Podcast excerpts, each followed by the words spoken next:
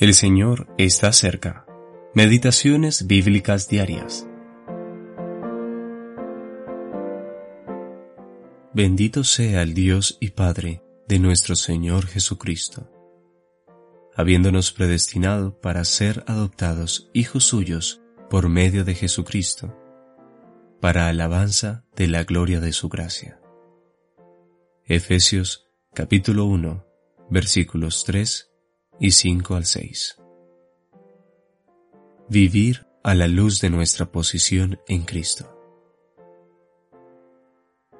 Nuestra posición en la presencia de Dios es en virtud de la obra de Cristo y según las riquezas de la gracia de Dios. Y, como éstas no pueden fallar, jamás perderemos el lugar que ellas nos dan.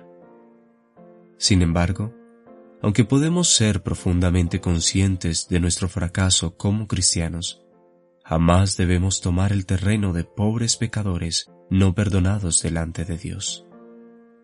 Esto negaría nuestro llamamiento y traería oscuridad y debilidad a nuestras almas. Dios dice que estamos delante de Él como sus hijos, perdonados y aceptados en el amado ya no estamos delante de Dios como pecadores, sino como hijos delante del Padre. Desde el momento que nacemos de Dios, permanecemos para siempre en el terreno de hijos en la familia. Es verdad, no dejamos de ser pecadores, en el sentido de que pecamos diariamente, cada hora, en pensamiento, palabra y hechos. Sin embargo, debemos confesar nuestras faltas como hijos delante del Padre y no como pecadores delante de Dios. En fidelidad a Dios y a su palabra, debemos mantener el terreno en el que Él nos ha puesto. Obviamente, no se trata de que el pecado de un hijo sea menos grave, por el contrario, pues está ante más luz, amor y gracia.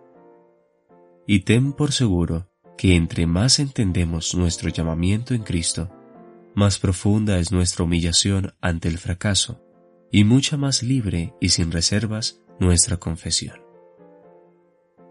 El asunto no es que el cristiano sea mejor en sí mismo de lo que ha sido siempre, sino que es su posición la que ha cambiado.